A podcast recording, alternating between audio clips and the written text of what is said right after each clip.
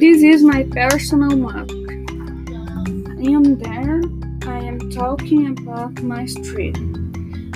I live in the Contorn Avenue at Guaratu. This is my street. I live in the third floor in an apartment at Contorn Avenue.